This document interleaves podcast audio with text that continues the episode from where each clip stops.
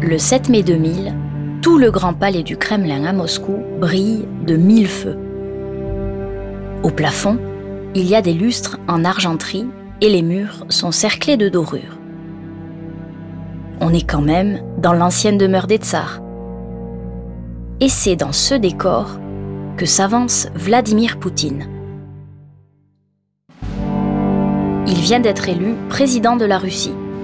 C'est sa cérémonie d'investiture, il a choisi son palais. Les trompettes font résonner l'hymne national. Ce grand palais du Kremlin, construit au milieu du 19e siècle, semble flambant neuf. Et pour cause, depuis plusieurs années, l'ancien président Boris Yeltsin a entrepris d'importants travaux de rénovation. On pourrait s'attendre à ce qu'un tel symbole national soit confié aux bons soins d'une entreprise russe. Eh bien non. Pour ce projet, Boris Yeltsin a fait appel à une entreprise suisse. Son nom, c'est Mabetex. Cette société de BTP est basée tout près du lac de Lugano. Son siège est installé dans une petite zone d'affaires où on ne distingue pas ses bureaux à l'intérieur d'un bâtiment vitré. C'est là qu'une perquisition a eu lieu un an avant l'investiture de Vladimir Poutine, car la justice suisse enquête sur des transactions financières plus que suspectes entre Mabetex et le cœur du pouvoir russe.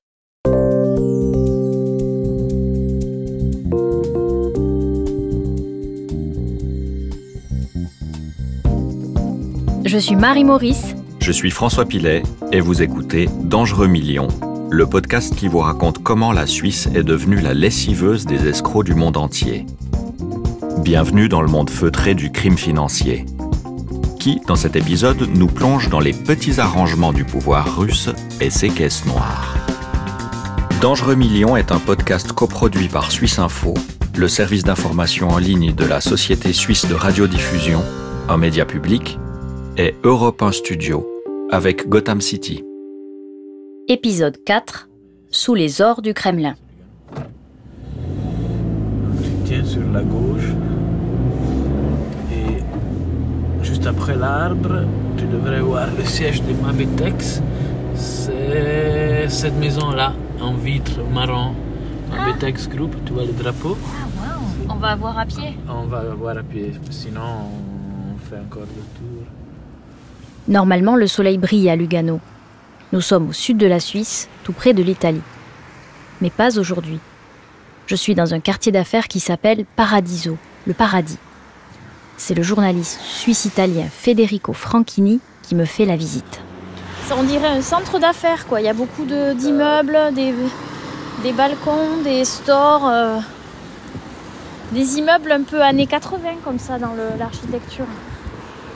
Il y a des palmiers, je dois dire. À Paradiso, il y a des palmiers.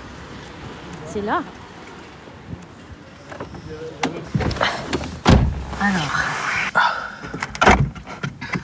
Les gens ici connaissent Mabetex un peu La société, je pense, n'est pas très active euh, localement, mais elle est active euh, dans d'autres pays. À l'époque, elle était aussi active à l'étranger, mais elle était aussi présent un peu plus dans, dans le local. Je me souviens par exemple, elle a été pour quelque temps le sponsor de l'équipe euh, des baskets de Lugano, par exemple. Devant les bureaux de l'entreprise, on peut voir un grand panneau publicitaire avec la photo d'une installation de saut à ski. Comme un immense toboggan de béton, mais sans neige, puisqu'il se situe au Kazakhstan un pays que connaît bien le fondateur de Mabetex qui s'appelle Bejet Pakoli. Il est né à Pristina, près de Pristina, en Kosovo. Et puis il est arrivé en Suisse à un certain moment. Et en 1990, il a fondé Mabetex. Tout de suite, cette euh, société de construction est devenue une société très importante au niveau international. Ce qu'on peut dire, c'est que Mabetex était très actif dans les pays de l'Est euh, notamment la Russie.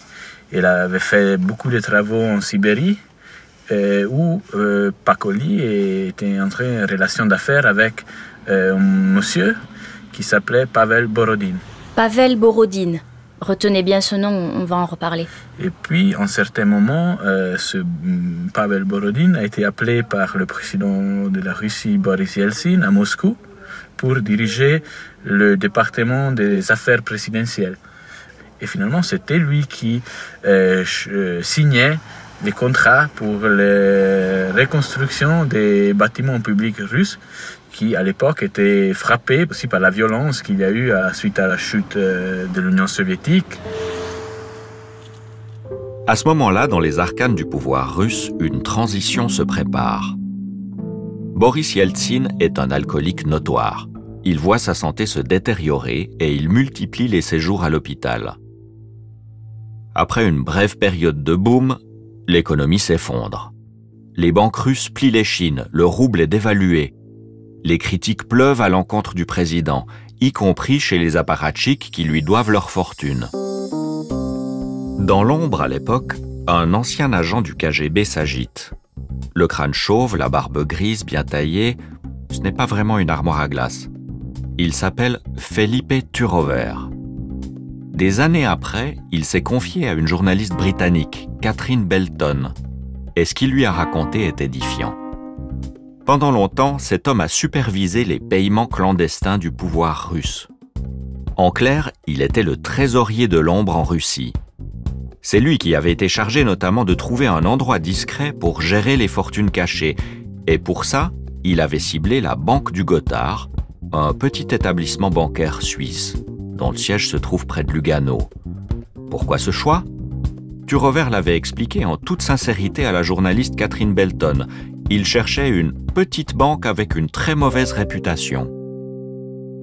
Pour surveiller ses affaires de plus près, Turover s'installe en Suisse et il entre au conseil d'administration de la Banque du Gothard. Officiellement, il est là pour permettre aux fortunes russes de faire des affaires à l'étranger. Mais évidemment, au passage, il voit toute la journée passer sous ses yeux des documents confidentiels. Et il y a deux noms qui reviennent souvent dans cette paperasserie celui de Mabetex d'un côté et celui de Boris Eltsine de l'autre. Et plus les années passent, plus Turover en veut à Yeltsin. La réforme libérale imaginée après la chute de l'URSS tourne à l'aigre. Elle se transforme en pillage de l'économie russe. C'en est trop pour Turover, le fonctionnaire consciencieux. Il en fait désormais une affaire personnelle. Pour lui, Yeltsin est une racaille qui n'a rien à faire à la tête de la Russie. Il faut s'en débarrasser. Alors, après des années de loyaux services, l'ancien du KGB retourne sa veste. Notre trésorier de l'ombre devient lanceur d'alerte. Il décide de parler à la justice russe et à la justice suisse. Cette histoire fait encore briller les yeux de Sylvain Besson. Alors moi à l'époque je suis un jeune journaliste euh, qui a pas beaucoup d'expérience. Ce journaliste d'investigation a collaboré à plusieurs grandes enquêtes internationales. Quand l'affaire Mabetex éclate, il travaille pour le quotidien roman Le Temps. Je suis stationné à Berne comme correspondant parlementaire et j'entends en fait parler de ces histoires russes parce qu'il commence à y avoir des visites en fait de procureurs russes qui viennent en Suisse pour enquêter sur la corruption russe qui se retrouve en Suisse finalement sous forme de compte en banque, sous forme d'argent qui est déposé en Suisse. Moi, c'est comme ça en fait que j'entre dans ces affaires en général parce qu'on suit simplement des conférences de presse euh, qui ont lieu de procureurs russes qui disent nous voulons la vérité, nous voulons enquêter, nous voulons euh, aller au fond de cette affaire qui implique bah, notamment notre président à l'époque. Et dans les journaux, on commence à voir une nouvelle expression apparaître, la mafia russe. Sous cette appellation très grossière mafia russe, on a aussi des fonds énormes en fait qui viennent de l'État russe ou d'entreprises publiques russes et qui sont siphonnés simplement de Russie, puisque bah, la Russie n'a pas vraiment un système bancaire opérant, c'est encore un État qui est à moitié isolé finalement au niveau, au niveau euh, financier, qui est extrêmement fragile, qui a des crises financières. Donc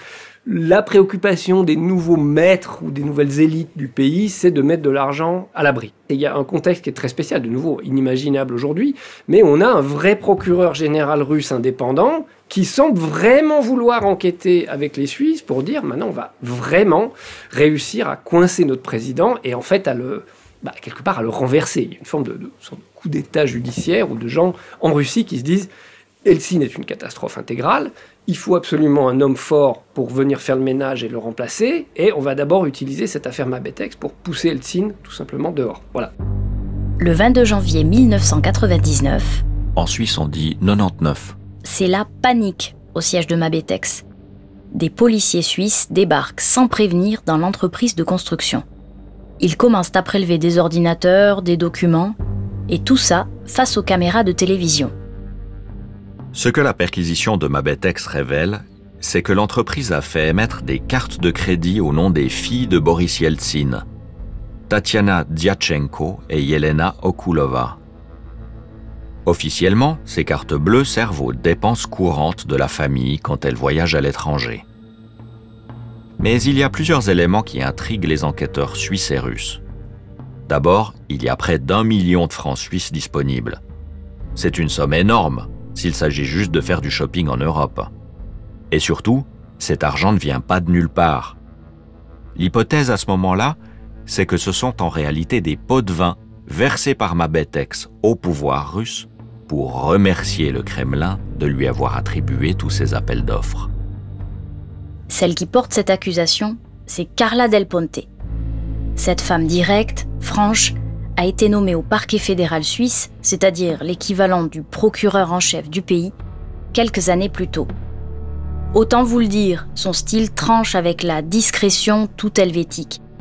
Ses ennemis la surnomment carrément la peste. Elle a échappé de peu à un attentat commandité par la mafia italienne. Elle a failli mourir. Depuis, elle est devenue une icône de la lutte contre le crime organisé. Je la rencontre dans le café du golfe d'Ascona. Et pour la toute première fois, elle accepte de me raconter ses visites à Moscou. Alors, j'y vais une première fois et ça s'est bien passé. euh. Et la deuxième fois, je suis allée pour apporter de la documentation. Alors, Skuratov me dit, il était procureur à, à Moscou, on va pas se rencontrer dans les bureaux, mais on le fait dehors, une dacha dehors. Alors, on est parti sur la dacha dehors. Alors, on était là, on avait des discussions, et ils arrivent, des policiers en uniforme, qui me disent, le ministre de l'Intérieur veut vous voir.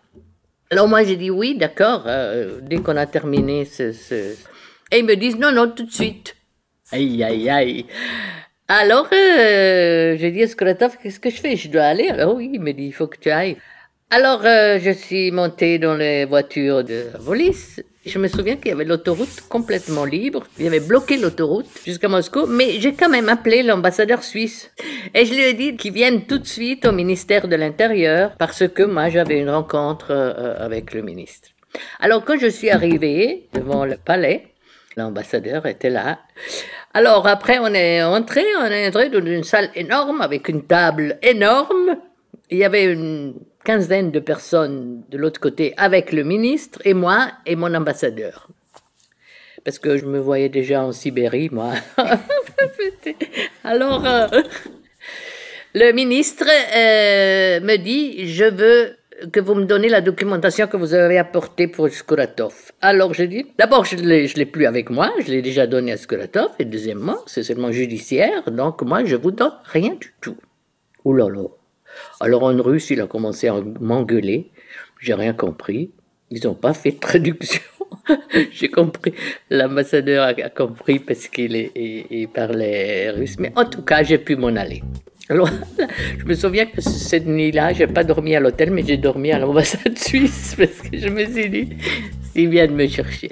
Et puis le lendemain, je suis partie en toute vitesse parce que vous savez, Tout ça ressemble à un James Bond. Et avec le recul, cette scène la fait rire, vous l'avez entendu.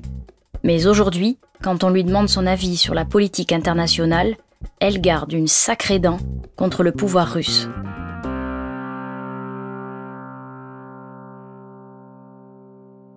Officiellement, quand Carla Del Ponte prend son avion à l'aéroport de Moscou pour rentrer à Berne, la Russie et la Suisse enquêtent encore main dans la main sur cette histoire de pot de vin retrouvée sur les comptes de l'entreprise Mabetex. Quelques mois avant que n'éclate le scandale, les deux pays avaient même signé un accord de coopération judiciaire pour faciliter les investigations. C'était un partenariat historique à l'époque. En Suisse, Carla Del Ponte met donc les bouchées doubles pour enquêter. Et elle continue d'appeler régulièrement son homologue russe Yuri Skuratov. Les lignes sont sans doute sur écoute, mais ils avancent. Jusqu'au jour où le téléphone sonne dans le vide. Yuri Skouratov n'est plus à son poste. Depuis quelque temps, il est englué dans un scandale qui n'a rien à voir avec la corruption et les millions de Mabetex, une affaire qui le touche plus directement. À la télévision russe, une vidéo a été diffusée. On le voit au lit, de dos, il a une chemise blanche. Il y a avec lui deux très jeunes femmes qui ne portent que de la lingerie. Pour le journaliste d'investigation Sylvain Besson, ce n'est pas juste une sextape. C'est une contre-attaque qui vise à éjecter Yuri Skouratov, à l'empêcher d'enquêter sur Mabetex. au début, il dit c'est faux. Euh, cette cassette est un faux, mais en réalité, bah, malheureusement, en cette cassette est, vraie. C'est une cassette qui a apparemment été remise à un proche de la famille euh, par quelqu'un dans les services du procureur de Moscou, si je me souviens bien. Et puis, euh, il se passe une chose étonnante, c'est qu'à un moment donné, Poutine, qui est chef des services secrets russes, vient avec le Premier ministre, je crois, devant les caméras de TV, faire une conférence de presse. En réalité, c'est la toute première fois que les téléspectateurs russes découvrent l'existence de Vladimir Poutine et ils comprennent qu'il a un rôle très important. Il tire déjà les ficelles. Il dit pas euh, le, procureur doit démissionner, il dit la cassette effectivement bah, est authentique, ce qui est assez fou. C'est quelque chose d'assez extraordinaire. Pourtant, le fait qu'il maîtrise en fait la situation en ce moment-là, qu'il ne perde pas les pédales parce que la situation est extrêmement volatile, tout d'un coup le place sur le radar de dire mais si au fond ce type qui est assez obscur mais qui a vite monté au Kremlin les rangs et qui a un peu hein, déjà son réseau euh, d'influence et d'amis, et si c'était l'homme de la situation? Et c'est comme ça, dans le tourbillon de l'affaire Mabetex, que Vladimir Poutine se rapproche d'un seul coup du pouvoir. Il devient Premier ministre de la Fédération de Russie, et quand Boris Yeltsin quittera le Kremlin, il sera là pour devenir président à sa place. En Russie, vous l'avez compris, le dossier Mabetex est rangé dans un placard. Et quelque temps après, en Suisse aussi, une page se tourne à la fin de l'année 1999, Carla Del Ponte quitte son poste à Berne pour rejoindre la Cour pénale internationale à La Haye. Après avoir traqué les blanchisseurs d'argent sale, elle chassera désormais les criminels de guerre. Mais à son départ, la justice suisse ne compte pas en rester là. Cette fois, c'est le parquet de Genève qui met son nez dans le dossier Mabetex.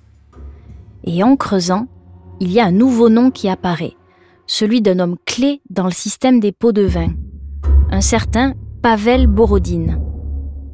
Vous vous en souvenez, on l'avait croisé tout au début de l'épisode, au temps de la splendeur de Boris Yeltsin. C'est lui qui signait les contrats pour la reconstruction des bâtiments publics russes. Un fonctionnaire discret, mais au cœur du système et surtout fidèle au régime. Voilà ce que j'ai trouvé dans des coupures de presse pour vous présenter le personnage. Il est né en 1946 au sud de la Sibérie. Il a fait toute sa carrière dans l'administration russe et a donc fini comme intendant du Kremlin. À ce titre, c'est lui notamment qui est le titulaire des comptes cachés des apparatchiks en Suisse. Tout est à son nom. Il gère l'argent sale.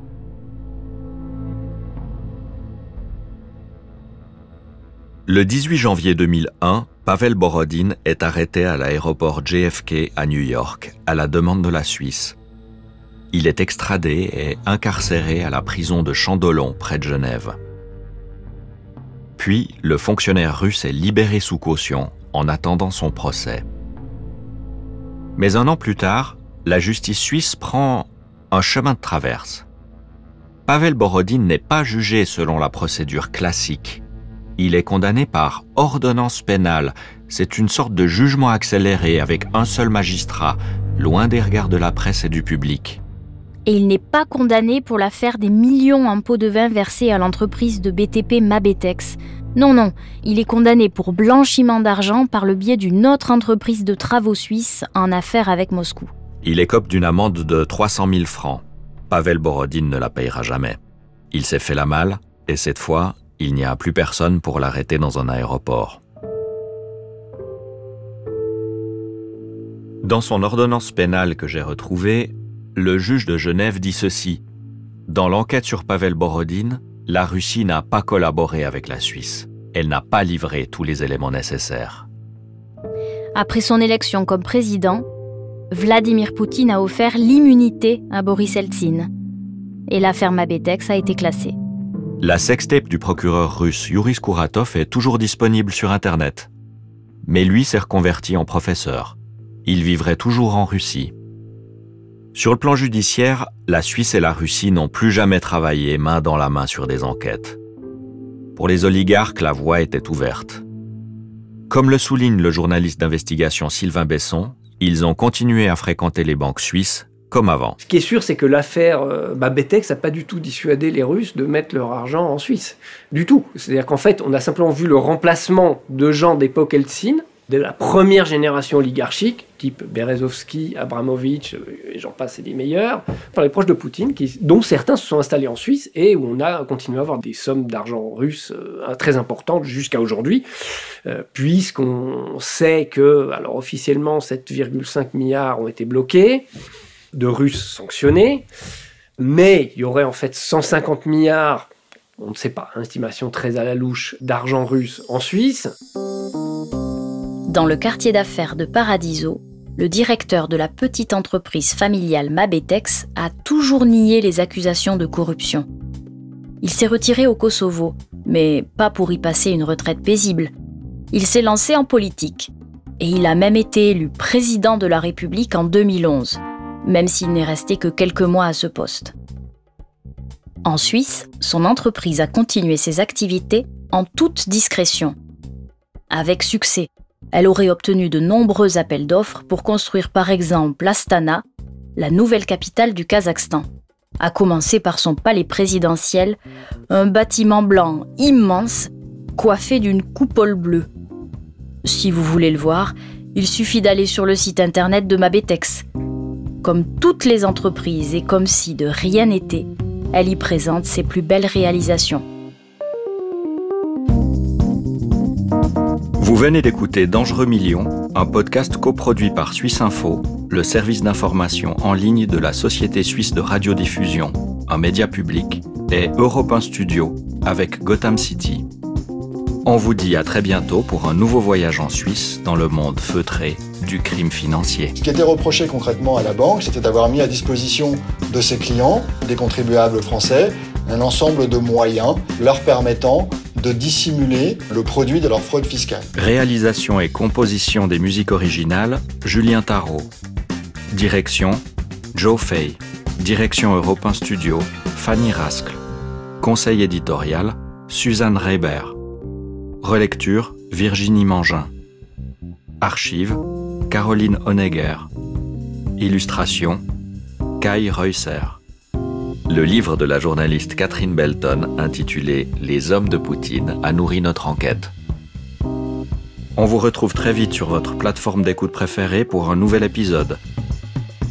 Et d'ici là, si vous avez aimé Dangereux Millions, dites-le sur les réseaux sociaux. Donnez-nous 5 étoiles. C'est la meilleure façon de nous soutenir.